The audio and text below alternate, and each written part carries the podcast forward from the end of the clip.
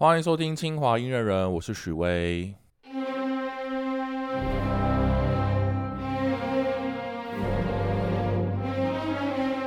不知道大家有没有听过我现在正在播放的这首曲子呢？这首曲子啊，应该可以说是古典音乐里面有史以来最有名的一首曲子之一了。那它的名字就是李斯特所创作的《匈牙利狂想曲》的第二号。然后这首曲子它本来是一个钢琴曲哦，然后是一个非常非常有名的钢琴曲，很多学钢琴的小朋友都喜欢弹这首曲子。然后在李斯特那个年代啊，也是因为这首曲子、这套曲子、这套匈牙利狂想曲的钢琴曲实在是太受到当时观众欢迎了，所以李斯特在这些需求之下，就把这些曲子改、这套曲子都改编成了我们现在听到这个管弦乐的版本。那本来有十九首的钢琴曲哦，改编成管弦乐之后，变成是六首管弦乐的匈牙利狂想曲。那为什么这首曲子会这么出名呢？啊，等一下我们会仔细跟大家聊一聊，因为它被引用在很多的卡通卡通里面，这样子，所以变得非常非常有名啊。等一下我们会仔细跟大家聊一聊这件事情。那这首曲子啊，叫做《匈牙利狂想曲》，其实是因为呃，李斯特自己本人就是一个土生土长的匈牙利人，然后他对自己的这个家乡啊，匈牙利一直都怀抱一种很特别的感情。所以这首曲子可以算是他为他的故乡所创作，他从小在家里面听到的那种音乐，所以可以算是李斯特他对自己的民族意识的一个象征。但是呢，我们等一下也要跟大家聊聊个很有趣的事情。虽然李斯特他是个匈牙利人，然后他自己觉得这套曲子就是他所心目中所认知的匈牙利音乐。但是啊，也有很多学者其实不同意李斯特他这样子的想法，还有很多的就是匈牙利的人也都不同意，说李斯特他觉他心中想象的匈牙利是其他匈牙利人心中所想象的匈牙利。诶，那这中间到底发生了什么事情呢？为什么会有这样子的认知落差呢？待会我们也会来跟大家仔细的来梳理一下这中间到底发生了什么事。那在我们节目继续解说之前呢，我们要再次感谢台北市立交响乐团提供我们他们的演出录音，当做我们这次这个节目的素材。那这次的录音呢，是由陈秋胜老师指挥台北市立交响乐团。那这个专辑出版的年份是在二零零一。那如果要讨论这首匈牙利狂想曲的内容题材啊，要讨论说为什么李斯特会写他这首曲子，还有为什么他会造成争议，那我们就要来先讲一讲李斯特他的个人生平哦。那我们现在大家都说李斯特他是一个匈牙利人，但其实这件事情有点微妙，怎么说呢？那李斯特他出生的地方啊，是在我们现在所说的。匈牙利跟奥地利的边界，那我们知道，在那个时代嘛，就是匈牙利跟奥地利，它是一个联合起来的一个国家，叫做历史上我们熟知的奥匈帝国，在那个时候是欧洲大陆上面一个非常强盛的一个陆上的国家。那李斯特他出生的这个小镇啊，在当时，呃，那时候的人会说，那个是匈牙利的领土。但是现在它已经变成是奥地利的领土了，因为我们说它是在边界上面嘛。那那是在就是一次世界大战之后啊，因为就是奥匈帝国战败嘛，所以这个奥地利跟匈牙利就被分开来。然后李斯特他住的那个家乡，他的那个小镇。后来就被刮，就是就被划分去给奥地利那边了，所以这个地方现在是奥地利这样子。但是在李斯特那个时代是是匈牙利啦，所以理所当然李斯特就会觉得自己是匈牙利人。但虽然如此啊，因为那个地方实在是靠奥地利太近了，所以那个地方其实呃当地的居民讲德文还是居多啦，所以。我们这个就要从李斯特他的一些祖先开始讲起了。李斯特他的爸爸还有他的祖父，他们也是生长在这个附近周遭的地区，那他们也是从小讲德文，比讲匈牙利文还要还要流利，甚至李斯特的爸爸是几乎小时候是几乎不会不太会讲匈牙利文的。然后李斯特他的爸爸跟他的祖父啊，他们其实都是音乐家，那他们当时哦。到这个匈牙利当地一个非常有名的一个贵族世家，叫做 Esterhazy 家族，他们去为他们服务，有点像是那种宫廷乐师的感觉。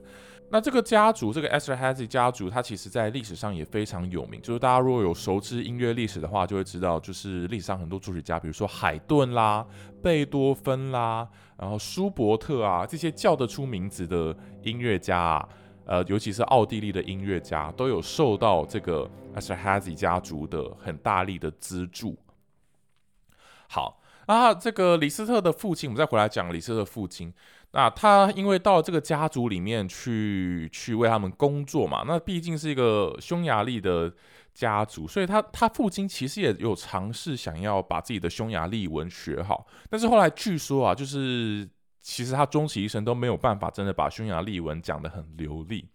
所以大家可以知道啊，在这样子的一个家庭环境之下，李斯特他自己其实虽然是生长在一个被我们定义为匈牙利的乡村的地方，他其实也是在一个比较是德语的环境下长大的，对匈牙利本土的一些风俗民情，其实还是距离有一点遥远那他从小喜欢听的音乐啊，除了他爸爸，因为他爸爸是音乐家嘛，他除了喜欢听他爸爸呃在钢琴上面弹琴啦，然后有时候也会听到一些。呃，乡村里面的一些音乐，那是什么样的音乐呢？那主要就是那种在欧洲到处流浪那种吉普赛人的乐团的音乐。嗯，大家应该知道那个画面是怎么样吧？就是吉普赛人他们喜欢在欧洲各处，尤其是在匈牙利的各个各个小镇之间到处，就是怎么讲说游荡吗？还是说巡回？到处巡回，然后到处演奏啊，这样子。那李斯特就以前就会常常听到这样子的音乐，然后因为他有这样子的经历啊，他就觉得说，哦，这种吉普赛的音乐就是属于我们的乡村音乐嘛，就是我们匈牙利人的音乐，所以间接的造成啊，他日后就有点，就是有点说，我们说他把匈牙利跟吉普赛搞混了，就匈牙利跟吉普赛其实并没有直接的绝对。相关，只是说匈牙利有很多吉普赛人，然后在匈牙利你可以听到很多吉普赛人的音乐，这样。但是吉普赛并不等于匈牙利，真正的匈牙利的乡间啊，其实有很多其他呃更质朴一点的那种音乐哦。那如果李斯特他在匈牙利多待久一点的时间的话，他或许就会接触到那些真正的匈牙利的民间音乐。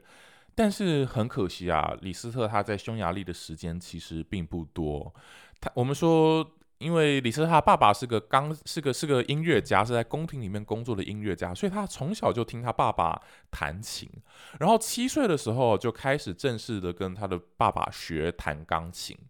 然后学一学的，因为他实在是太有才华了嘛，所以大概在到九岁的时候啊，就在一场公开演出的时候啊，就是一炮而红，然后受到大家非常大的注意，就有些人开始要资助他到维也纳去学习，因为觉得说啊，这个天才啊，要早一点开始培养。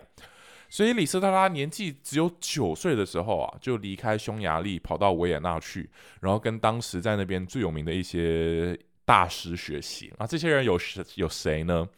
呃，其中一位就是他主要的钢琴老师，就是我们现在熟知的彻尔尼。那我相信现在很多学钢琴的人小时候都应该弹过那个彻尔尼的练习曲。对，没错，就是那位彻尔尼。那彻尔尼他当时啊是呃，因为是贝多芬的学生嘛，所以就是名气非常的大啊，所以是当时的大师中的大师。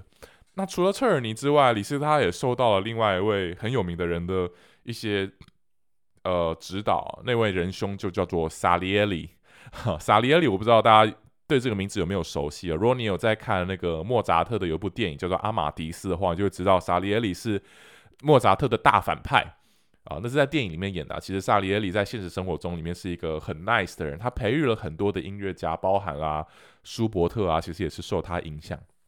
好，那这两位是最有我们现在最有名的两个名字啊，最最熟悉的两个名字。但其实李斯特在维也纳当然还有受到很多人的帮助，然后他就在那边学习啊，然后就是呃变得非常非常有名啊，全维也纳都知道说哇，我们这边有一个小神童叫做李斯特。那包括像是贝多芬啊、舒伯特啊，其实都有跟李斯特碰过面，所以你就知道呃李斯特在当时啊是多么。就是受到大家的期待，这样子。那甚至他的父亲啊，也为了李斯特他在维也纳的教育，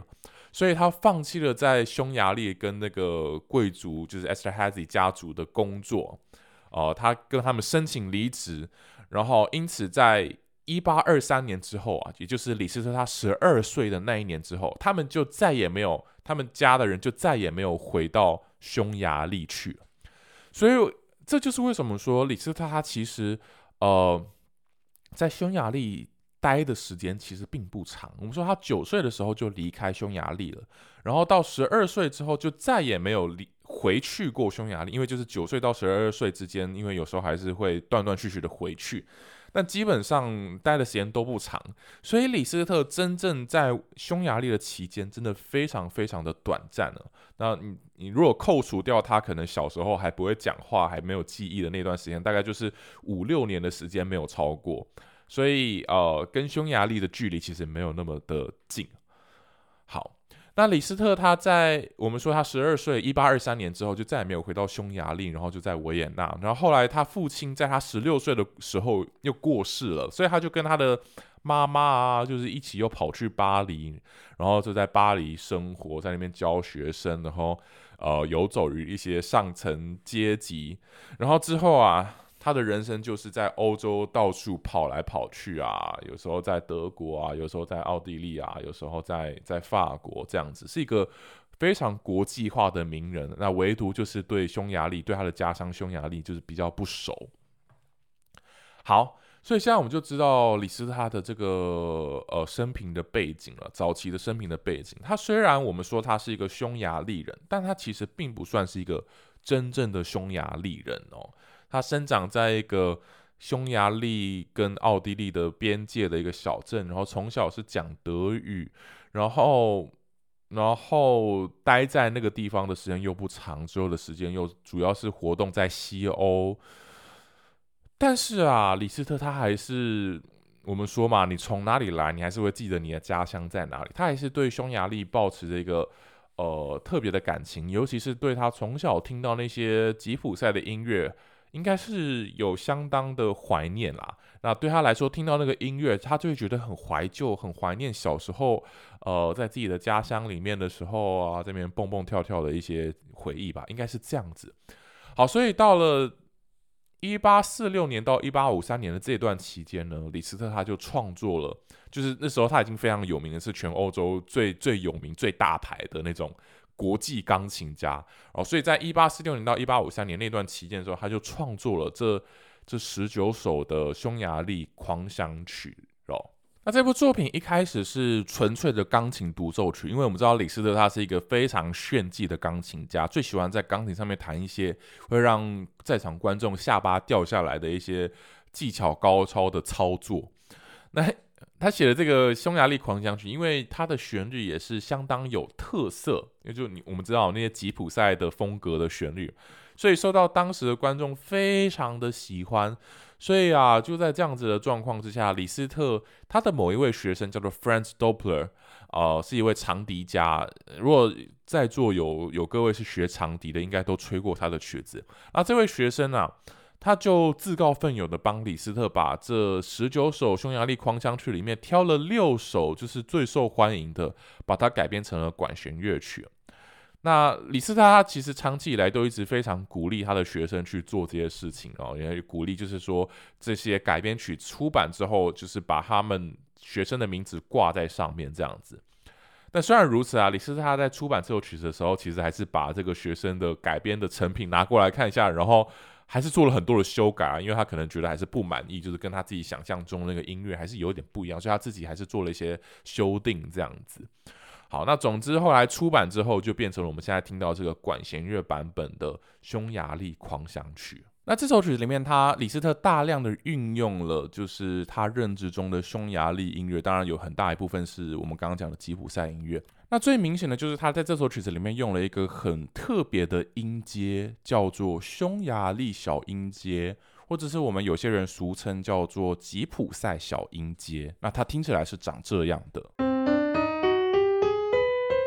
这就是我们俗称的匈牙利小音阶，它其实很类似我们一般的和声小音阶。就大家如果有学一些基本乐理的话，你就知道小调音阶有好几种。那其中一种叫做和声小音阶。那我们来看这个和声小音阶，它的第四音啊，第四个音哦，一二三四。好，那这个第四个音哦，它把它升半音之后，它就变成是匈牙利小音阶。那这个匈牙利小音阶啊，与其说它是匈牙利风格，还不如说它是有非常浓厚的吉普赛风格。那就是因为在这首曲子里面用了很多这个音阶，所以这首曲子听起来才会有这么浓厚的吉普赛风味。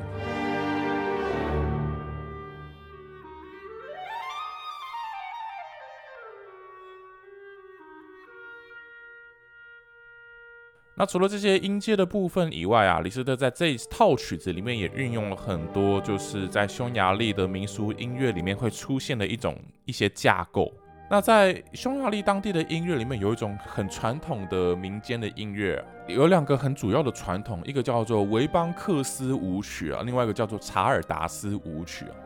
那这两个的差别的话，我自己因为不是民俗，不是匈牙利民俗音乐专家，所以我在这边不敢跟大家细讲太多，因为其实我也不是那么了解。但是大家应该对查尔达斯舞曲这个东西，呃，可能有些人会觉得有一点耳熟，因为有一首非常有名的小提琴曲，就是叫做查尔达斯舞曲。那这个曲子非常有名啊，大家在餐厅里面吃饭的时候，有时候都会听到那个餐厅在播这个音乐啊。不过那个不是我们今天要讲的重点。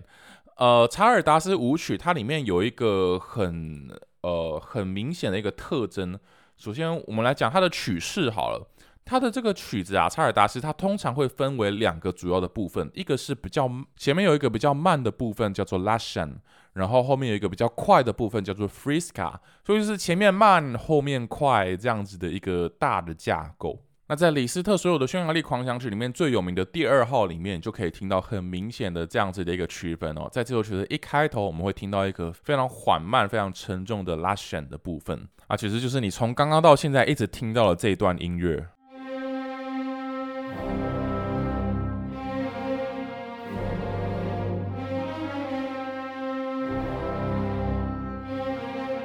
然后在这个前半段慢的拉弦结束之后啊，就会来到后半段比较快的 Friska。那这首第二号匈牙利狂想曲，它的 Friska 是从一个比较小声的，好像就是星星之火慢慢开始燃烧起来的这种感觉。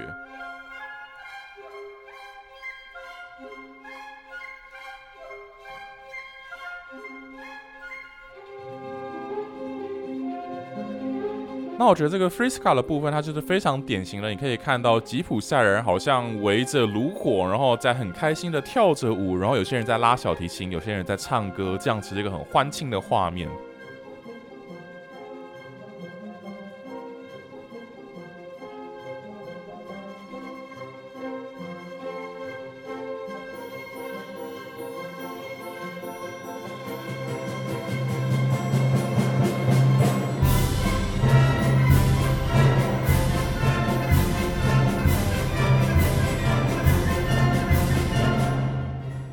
李斯特在这些曲子里面，有时候会用到一些很有趣的音效，比如说，先来听到这一段。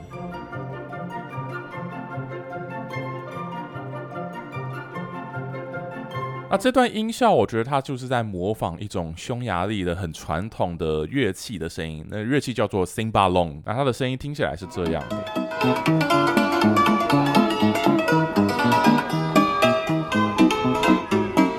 辛巴隆这种乐器呢？如果你看到那个图片，看到它的样子的话，你会发现，哇，它长得很像是我们国乐里面说的扬琴这种乐器哦。其实他们两个真的长得很像，而且他们其实很有可能是有血缘关系的，因为我们知道，就是匈牙利这个国家，它在东欧，然后它整个历史啊，还有它的语言啊，跟其他欧洲国家都是。有一点不太一样哦，那它这个国家它跟亚洲特别的有关联，特别是跟亚洲的匈奴，好像在血缘上有一些特别的联系。所以如果你去匈牙利过的话，你就会发现，哎，那边有一些习俗，有些文化好像跟亚洲文化蛮像的。那这个辛巴隆这个乐器啊。那它跟扬琴到底什么关系呢？我我去做了一些研究，目前好像没有一个一定的定论啊，但是它很有可能都是出自同样是从中亚传来的乐器，也就是说，这个乐器本来发扬自发源自中亚，然后它往东边走变成扬琴，往西边走就变成辛巴龙。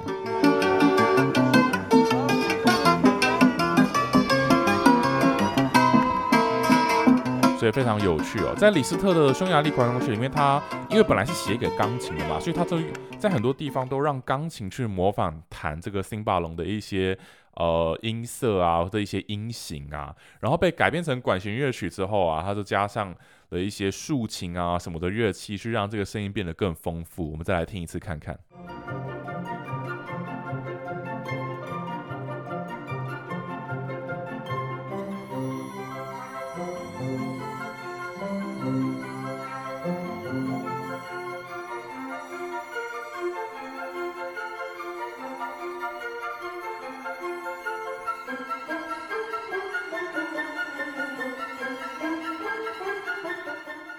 好，那这大概就是这首第二号匈牙利狂想曲的一些大致的内容。那我们先来讨论一下一件事情哦，为什么这首第二号匈牙利狂想曲会变得这么有名，会变成是几乎所有人都听过这首曲子呢？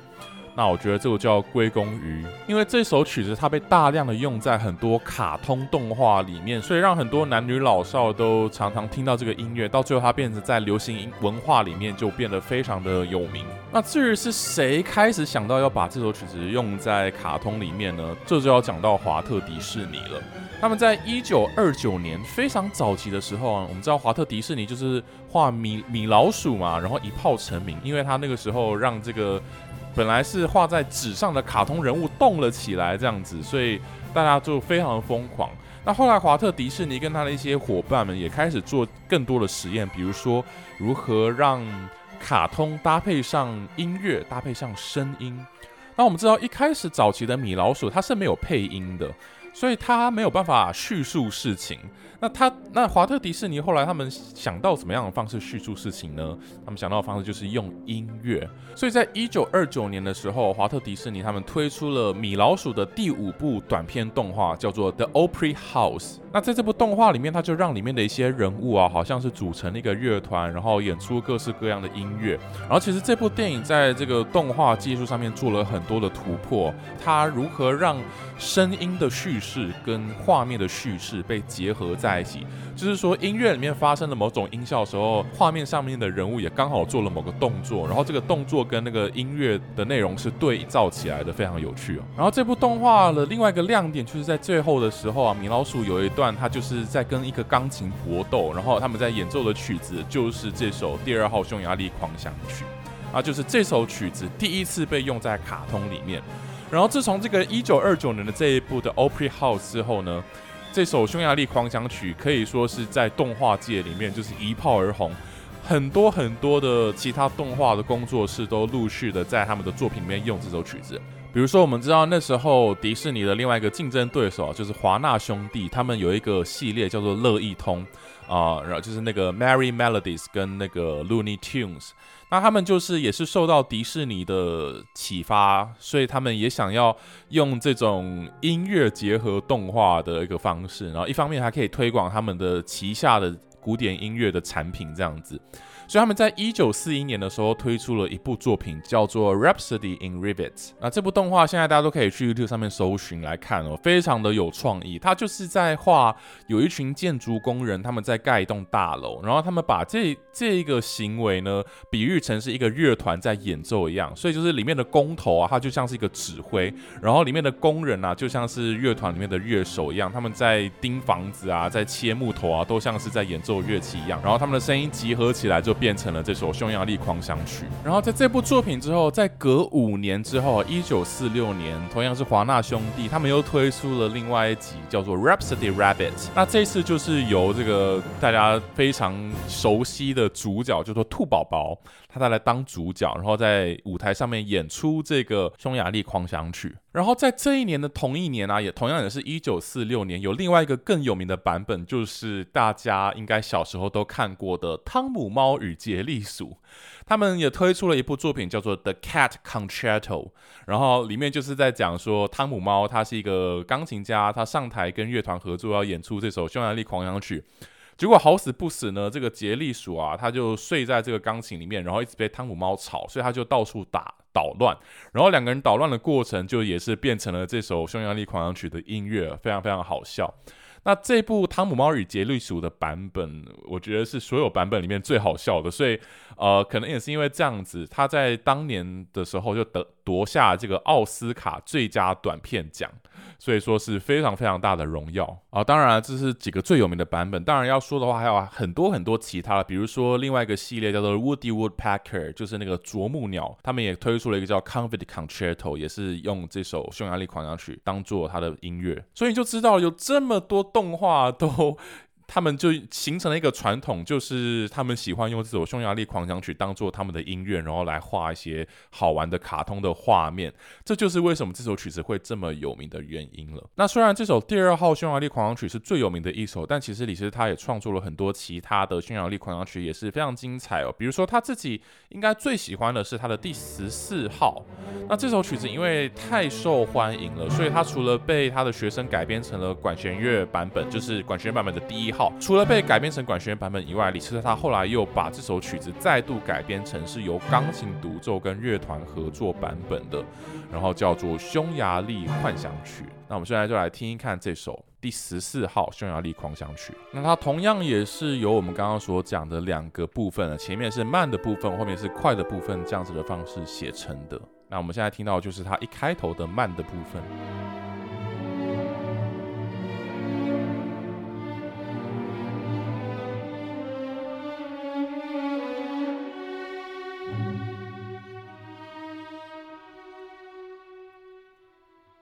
那我们说啊，李斯特他虽然觉得这是他心目中的匈牙利，但其实误会很大，因为这其实更像是吉普赛而不是匈牙利。那类似这样子的的误会呢，其实不止发生在李斯特身上哦，他同样也发生在另外一位很有名的大名鼎鼎的音乐家，叫做布拉姆斯。那布拉姆斯，我们知道他也创作了一系列的匈牙利舞曲啊，这套曲子也是非常非常有名。但他同样的也是比较接近于是吉普赛音乐，而不是匈牙利音乐。那真正的有去发扬到了匈牙利真正传统民间音乐的音乐家是谁呢？这个就要等到后来的，就是比较现代的巴尔托克，他是真的去做了很多的民俗音乐的采集，然后把这些真正的民俗音乐融入到自己的作品里面。不过啊，那个又是另外一个故事了。那我们前面一直讲到啊，虽然李斯特他对匈牙利有很大的误会，然后他的生长背景跟匈牙利的关系其实也没有那么的深，但是啊，他其实后来的人生还是对匈牙利做出了很多很了不起、很无私的贡献那我们说，因为他本来是匈牙利人嘛，那在欧洲闯出了一番名号之后呢，他的祖国匈牙利就很希望他可以回来匈牙利为匈牙利贡献。所以在一八六零年的年代左右的时候啊，那时候的匈牙利政府就很希望可以把匈把李斯特邀回来，然后来到布达佩斯，然后为他们的国家的音乐发展做一些贡献。但很可惜，那时候李斯特在国外实在是太忙了，然后他那时候也忙着在处理他的一些婚姻的问题啊。所以根本就没有这个闲工夫，想要回到这么遥远的匈牙利去。后来一直到一八七一年的时候啊，那时候李斯特他的年纪已经有一点大了。当时的匈牙利的首相啊，他就请国王去砸下一个重金，去聘李斯特回来。然后希望他可以定居在布达佩斯，然后也指导他们的国家剧院的乐团啊，然后可以为他们的呃音乐学院啊新成立的皇家音乐学院贡献一份心力。然后这一次啊，好不容易啊，李斯特终于答应回来了。然后因此啊，后来在一八七五年的时候，匈牙利的皇家音乐学院创立了，那李斯特也就成为了这个音乐学院的创校的校长。但虽然如此啊，李斯特他也不是说来这个地方当了校长之后就闲着待在这边，再也不往外跑了。没有，李斯特，我们知道他是个非常国际化的人，尤其他有很多的朋友啊、家人啊都在德国啊那些城市里面，所以李斯特他真正有待在。呃，布达佩斯的皇家音乐院的时间呢，其实就只有冬天的几个月而已。他大部分的时间都还是在其他城市，比如说威马啊，或者是其他地方。然后他冬天的时候会回来布达佩斯，然后会教一些学生啊，然后听一些学生的演出啊，这样子。但虽然他在那边待的时间这么少啊，但是他其实也是对这个地方有很大的贡献。因为据说啊，他在这个地方教学啊，虽然他是校长。但是他收学生，他是几乎不收学费的，他从来不收学生学费，甚至啊，他还会把他自己的钱捐出来给学校，然后对当地的这个呃音乐的培养人才啊，贡献了非常大的心力啊，可以说他是非常的无私的在做这件事情啊。他这么有名望的人，在国外演出一次要收多少钱啊？然后教学生收的学费是多么可怕，但是他回到了布达佩斯啊。却还是这么无私的奉献，呃，自己给自己的祖国，可以想象，李斯特他对他的祖国匈牙利还是抱有一定的就是感情在的，非常的让人觉得很钦佩。